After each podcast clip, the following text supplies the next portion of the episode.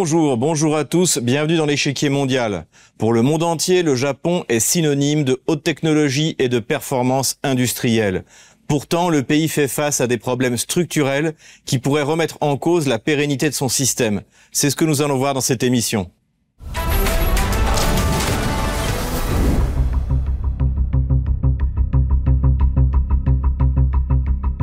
23 janvier 2023, le Premier ministre japonais Fumio Kishida a alerté la population japonaise sur l'hiver démographique qui menace l'archipel nippon.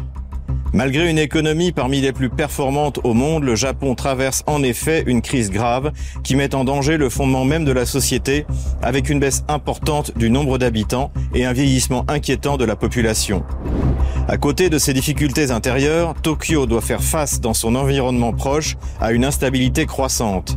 La volonté des États-Unis, dont l'armée occupe toujours une partie du territoire japonais, d'entraîner son allié dans sa politique de confrontation avec la Chine pourrait avoir des conséquences défavorables pour l'archipel. Le Japon a montré tout au long de son histoire une impressionnante plasticité et une capacité à s'adapter extrêmement rapidement à une nouvelle donne, quelle qu'elle soit. Le défi que devront relever les Japonais d'ici 2050 sera donc démographique et géopolitique.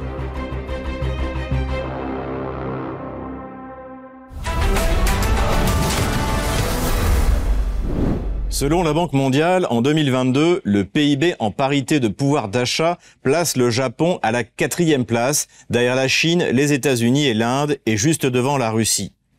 Les efforts fournis par le pays dans les années 50 et 60 permettent, malgré les crises successives, de maintenir une impressionnante capacité de production et d'exportation. Les derniers chiffres de 2023 vont dans ce sens. L'économie japonaise a progressé plus rapidement qu'estimé au deuxième trimestre, les exportations automobiles et le tourisme ayant contribué à compenser le ralentissement de la reprise de la consommation.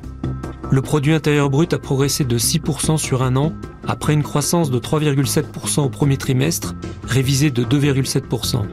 Il s'agit de la progression la plus rapide depuis le dernier trimestre 2020. Malgré ce bon résultat, l'économie japonaise connaît de nombreux problèmes. Le premier est l'explosion de son déficit commercial. Le Japon digère le plus gros déficit commercial de son histoire. Une monnaie faible au moment où le prix de l'énergie flambe, le commerce extérieur japonais a vécu en 2022 le pire des scénarios, sur l'ensemble de l'année, le pays qui achète à l'étranger la quasi-totalité de ses matières premières et de son énergie fossile a vu son déficit commercial atteindre le montant record de 19 971 milliards de yens, soit 144 milliards d'euros, du jamais vu depuis qu'il a commencé à compiler sous cette forme ses statistiques en 1979. En effet, l'énergie est une faiblesse structurelle de l'économie japonaise qui importe massivement les hydrocarbures dont elle a besoin. L'autosuffisance énergétique du pays atteint péniblement 13,4%, le niveau le plus faible du G7. Le Moyen-Orient fournit 90% du pétrole importé. Face à cette dépendance, le gouvernement japonais a annoncé fin 2022 le retour de l'énergie nucléaire, 11 ans après la catastrophe de Fukushima. Le retour du nucléaire au Japon afin de réduire l'exposition du Japon aux fluctuations des marchés énergétiques, le Premier ministre Fumio Kishida a dévoilé en décembre une feuille de route décennale en faveur de la transformation verte du pays qui comprend notamment des mesures visant à relancer l'industrie nucléaire. Les réacteurs seront autorisés à fonctionner au-delà de 60 ans. Mais le problème intérieur principal du Japon, c'est la diminution de sa principale richesse, sa population. Depuis 2005, elle n'a cessé de baisser chaque année. En 2022, le pays a perdu 800 000 habitants. Lors de la rentrée parlementaire du 23 janvier 2023, le Premier ministre Fumio Kishida, pour la première fois, a insisté sur la gravité de la situation. Le manque d'infrastructures sociales pour les enfants et le coût de l'éducation sont les raisons invoquées, ainsi que l'auto-isolement des hommes et des femmes japonais en âge de se marier. L'historien Christian Kessler insiste sur les conséquences géopolitiques de cette dénatalité. L'effondrement démographique du Japon fragilise ce pays face à la Chine. Face à la montée de la Chine sur le plan géopolitique, qui multiplie les actions pour devenir maître de l'ensemble de la mer de Chine, la précocité et l'intensité de l'hiver démographique japonais sont des paramètres qui rendent plus difficiles les réponses que ce pays pourrait apporter. Son économie alors en décroissance et par conséquent son rôle de la diplomatie du chéquier plus difficile, ainsi que sa militarisation, ne permettait alors plus aux États-Unis de s'appuyer aussi fortement sur un tel allié.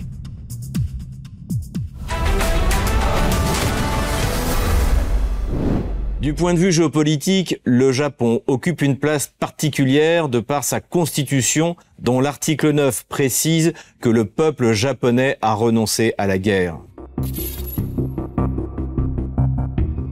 Chapitre 2 Renonciation à la guerre. Article 9 Aspirant sincèrement à une paix internationale fondée sur la justice et l'ordre, le peuple japonais renonce à jamais à la guerre en tant que droit souverain de la nation, ou à la menace, ou à l'usage de la force comme moyen de règlement des conflits internationaux. Pour atteindre le but fixé au paragraphe précédent, il ne sera jamais maintenu de forces terrestres, navales et aériennes ou autres potentiels de guerre. Le droit de belligérance de l'État ne sera pas reconnu. Conséquemment, l'armée japonaise est requalifiée en 1954 comme une force d'autodéfense, ce qui suppose qu'elle ne peut se livrer à des actes offensifs. Pour autant, avec un budget de plus de 47 milliards de dollars, cette force armée se classe au sixième rang mondial. Depuis les années 2010, l'armée japonaise est remontée en puissance, souhaitant notamment accroître ses moyens de projection et même d'attaque. Ce fut annoncé en 2020.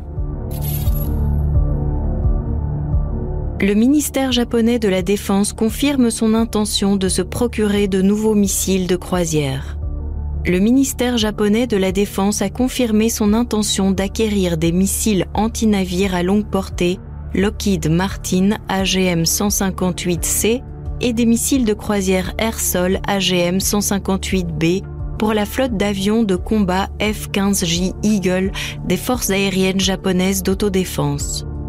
Le Japon est également en train d'équiper sa flotte de chasseurs bombardiers Lockheed Martin F-35 Lightning II de missiles à longue portée de nouvelle génération à guidage de précision. Il y a une double raison à cette montée en puissance. La première est que le Japon a des différents territoriaux avec certains de ses voisins, comme la Corée du Sud ou la Chine, mais surtout avec la Russie. La deuxième raison est que les États-Unis, qui entretiennent une force aéronavale de 50 000 hommes sur le territoire japonais, ont intégré Tokyo dans leur politique d'endiguement de la Chine, notamment sur l'épineuse question de Taïwan. Pour Joe Biden, la politique de containment contre la Chine passe par la lutte contre la Russie.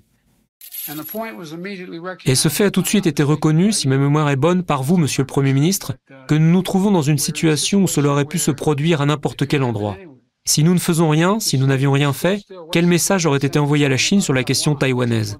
Quel aurait été le message envoyé au monde entier si les nations n'étaient pas puissantes aux frontières?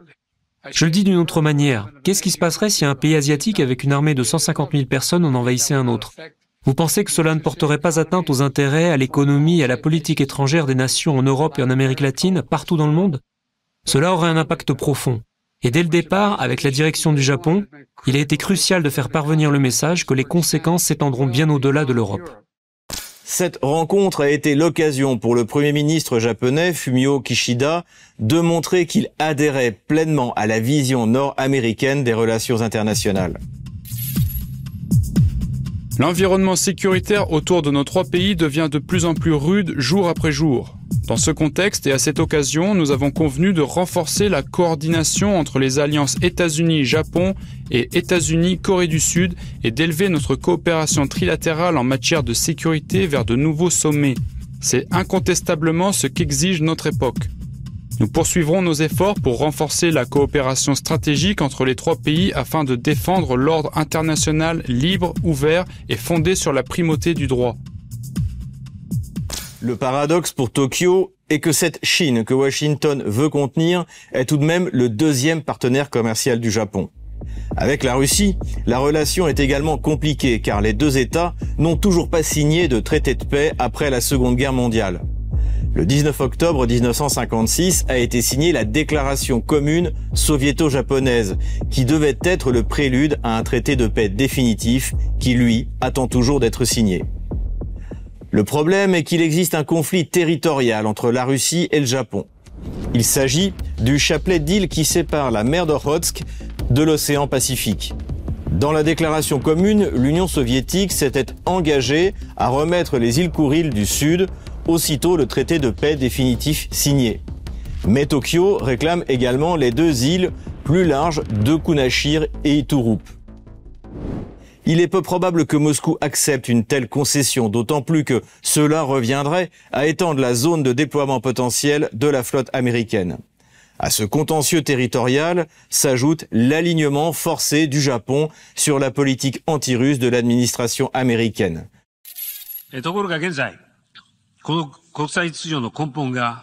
Mais les fondamentaux de cet ordre international sont aujourd'hui profondément bouleversés.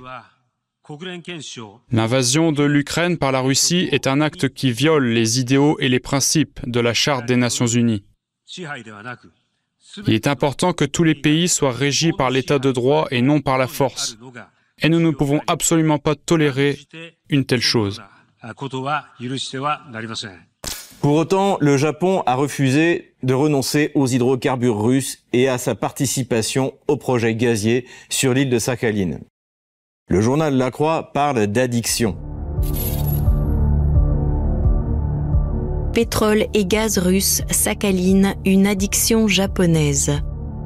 Les majors pétrolières anglo-saxonnes, ExxonMobil et Shell ont renoncé l'an dernier à leur part dans Sakhaline 1 et 2 ces projets sont passés sous le contrôle étroit de l'État russe. Tokyo a cependant obtenu le maintien de ses parts existantes, 30% de Sakhalin 1 via un consortium public-privé et 22,5% de Sakhalin 2 via les entreprises privées Mitsubishi Corp et Mitsui Co. Finalement, le résultat a été le même qu'en Europe. Avec l'augmentation des prix du gaz liée aux sanctions, la Russie a gagné plus en vendant autant et même moins. Le Japon digère le plus gros déficit commercial de son histoire. Les importations japonaises de marchandises made in Russia ont ainsi progressé sur un an de 26,2%, porté par d'énormes achats de gaz naturel.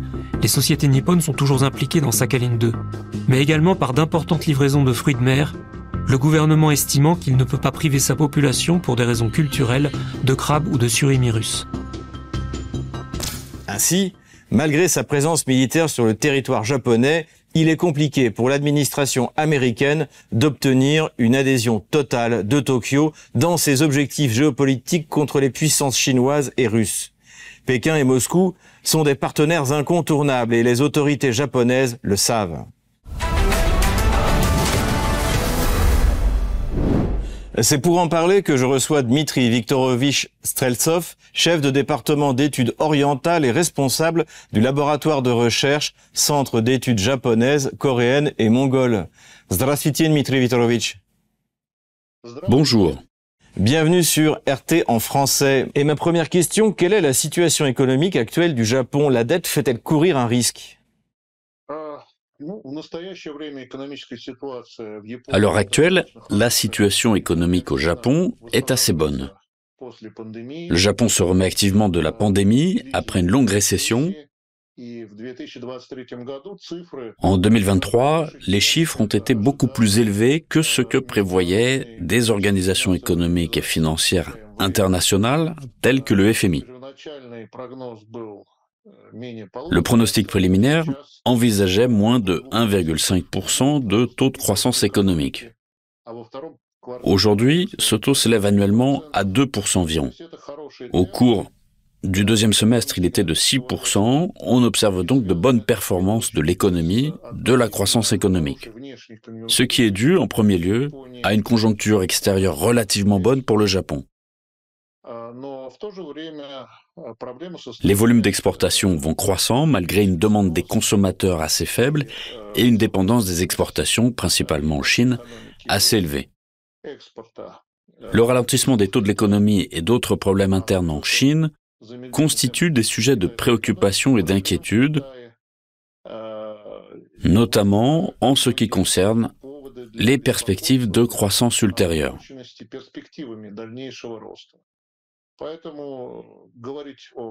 C'est la raison pour laquelle il est certainement difficile de parler d'une tendance positive, mais en général, la situation est assez favorable.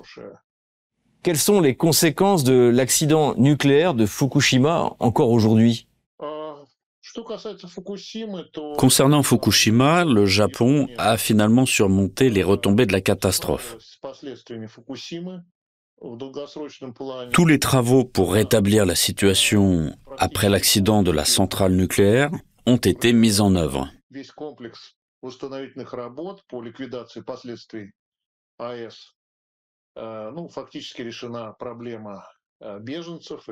Le problème des réfugiés et la question humanitaire liée à Fukushima ont été pratiquement réglés. Les défis principaux qui restent à relever sont, d'une part, le fait que la centrale nucléaire est actuellement inopérante et de nombreux déchets liquides radioactifs se sont accumulés qui doivent être déplacés quelque part. Au cours de cette année, le Japon a pris la décision de rejeter ces déchets radioactifs dans l'océan. Les déchets ont été dilués dans l'eau de mer et purifiés conformément aux normes internationales.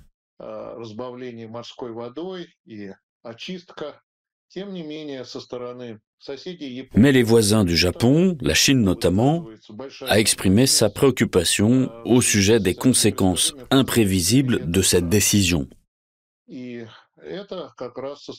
Cette question constitue un problème politique, entrave les relations entre la Chine et le Japon. La Chine accuse le Japon d'ignorer les normes internationales de sécurité et impose des sanctions unilatérales aux importations de produits alimentaires japonais.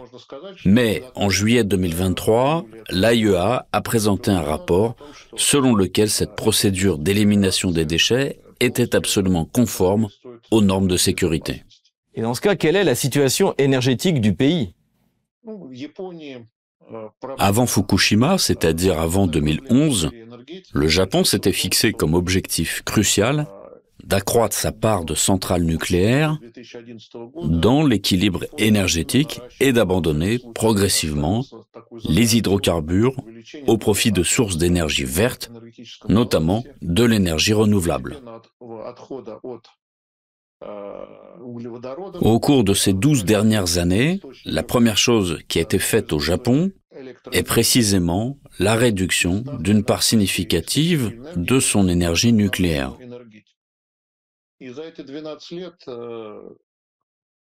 Aujourd'hui, 6% seulement des centrales nucléaires ont été relancées. Dans l'est du Japon, aucune centrale n'a été réactivée. Dans sa politique énergétique, le Japon mise, entre autres, sur le gaz naturel liquéfié et le charbon qu'il importe, mais aussi sur la production de charbon comme source d'énergie alternative pour abandonner l'énergie nucléaire. Le Japon subit, en tout cas pour l'instant, des retombées de la hausse des prix des ressources énergétiques sur le marché mondial.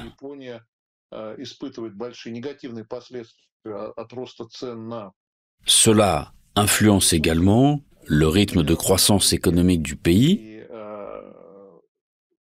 car le Japon est contraint d'importer des volumes significatifs de gaz naturel liquéfié, notamment depuis le Moyen-Orient politiquement instable.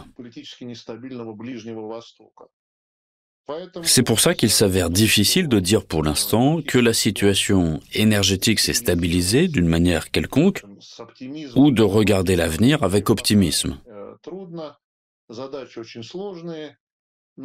L'ambition n'est pas facile à réaliser, mais le gouvernement a réaffirmé son objectif de privilégier l'énergie nucléaire et l'énergie renouvelable. Un objectif à long terme qui bénéficiera, pour autant que je le comprenne, d'un soutien absolu de la part du gouvernement. La situation démographique, quant à elle, est-elle aussi catastrophique que l'on le dit? Oui, le Japon a une situation démographique compliquée.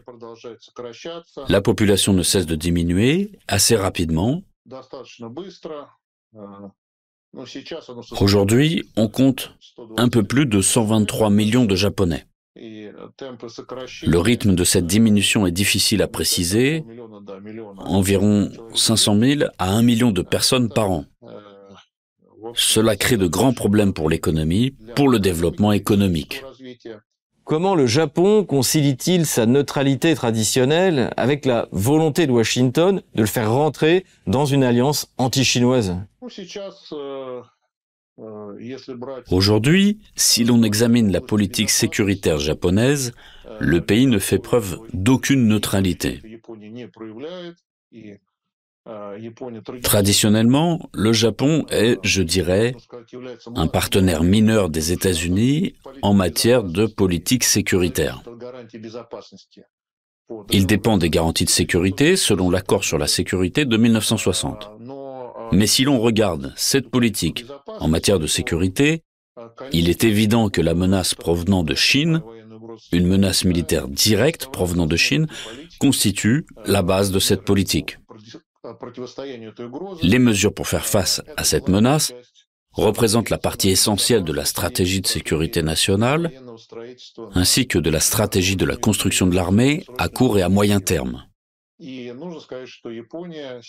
Par ailleurs, le Japon intensifie actuellement sa coopération avec les États-Unis en matière de sécurité et défense nationale et assume de plus en plus d'engagements dans le cadre de traités d'alliance.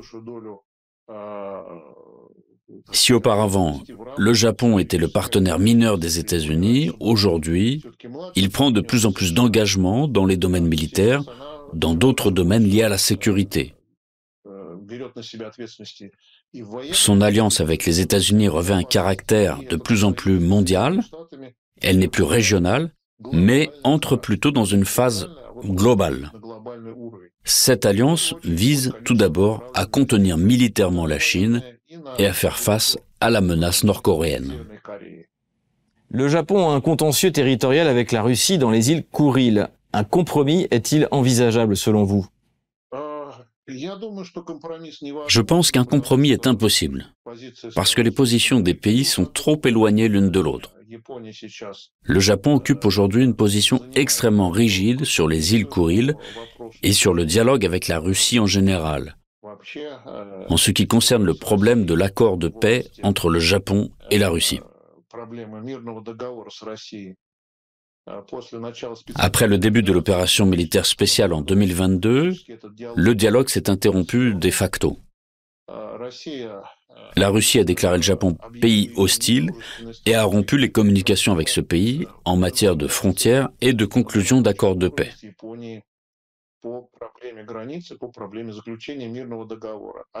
Le Japon, de son côté, si sous feu le Premier ministre Shinzo Abe, on avait des espoirs quant au règlement de ce problème des frontières, aujourd'hui, ces espoirs semblent inexistants. Le problème essentiel pour la Russie est que le Japon ne reconnaît pas les résultats de la Seconde Guerre mondiale notamment le fait que les îles volcaniques qui composent les Kourils du Sud sont devenues soviétiques à la suite de la guerre en vertu d'une entente entre les pays vainqueurs. Le Japon ne le reconnaît pas et il est peu probable qu'il le fasse parce que sa position consiste à dire que la Russie, l'Union soviétique à l'époque, a occupé ces îles de façon illégitime. Je ne vois aucune possibilité de compromis dans ce cas. Malgré ce contentieux, le Japon reste-t-il un partenaire fiable de la Russie sur euh, la question énergétique? Oui, l'énergie est quasiment le seul secteur dans lequel les deux pays continuent à coopérer, malgré la situation économique actuelle et même si le Japon s'est joint aux sanctions anti-russes. Plus encore, le Japon est l'initiateur d'un bon nombre des sanctions contre la Russie et il cherche à y entraîner d'autres pays, notamment ceux de la région Asie-Pacifique. Toutefois, l'énergie est un domaine dans lequel les deux pays entretiennent toujours une coopération. Elle concerne en premier lieu les projets à Sakhalin, car le Japon reçoit toujours une grande partie de gaz naturel liquéfié qui représente près de 8% du marché japonais. Sans ce gaz, le Japon aurait de la peine à maintenir les prix sur le marché intérieur. Il subirait des dépenses supplémentaires. Le Japon ne se retire donc pas des projets à Sakhalin pour des raisons politiques et économiques, car il craint que sa part ne soit transférée à la Chine, qui est son concurrent économique principal. C'est donc dans ce domaine qu'on pourrait encore avoir certaines perspectives de relations stables.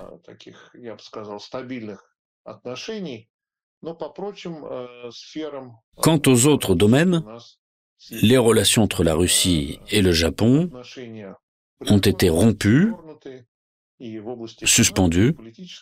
Cela concerne l'économie, la politique, le domaine humanitaire. À part dans quelques secteurs, nous n'avons quasiment pas d'échange avec le Japon.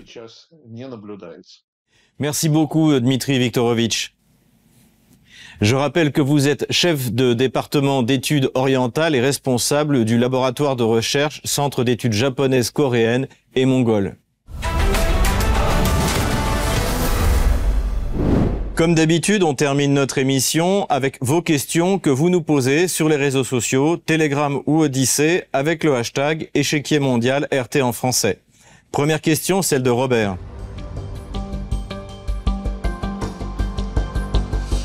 Quelle relation la France entretient-elle avec le Japon? Les relations entre la France et le Japon, tous deux membres du G7, sont bonnes.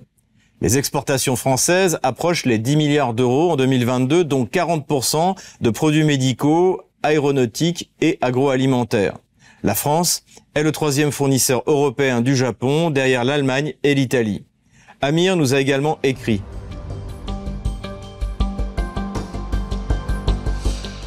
Le Japon est-il présent en Afrique? Le Japon tâche ces dernières années de rattraper son retard, notamment face à la Chine. Le 27 août 2022, le Premier ministre japonais Fumio Kishida, lors de la 8e TICAD, la conférence internationale de Tokyo sur le développement de l'Afrique, a annoncé un investissement record de 30 milliards de dollars en trois ans sur le continent. Cette somme sera répartie entre de l'aide humanitaire et des incitations pour les entreprises japonaises à investir en Afrique. Merci beaucoup de nous avoir suivis. Rendez-vous la semaine prochaine pour un nouveau numéro de l'échiquier mondial. À bientôt sur RT en français.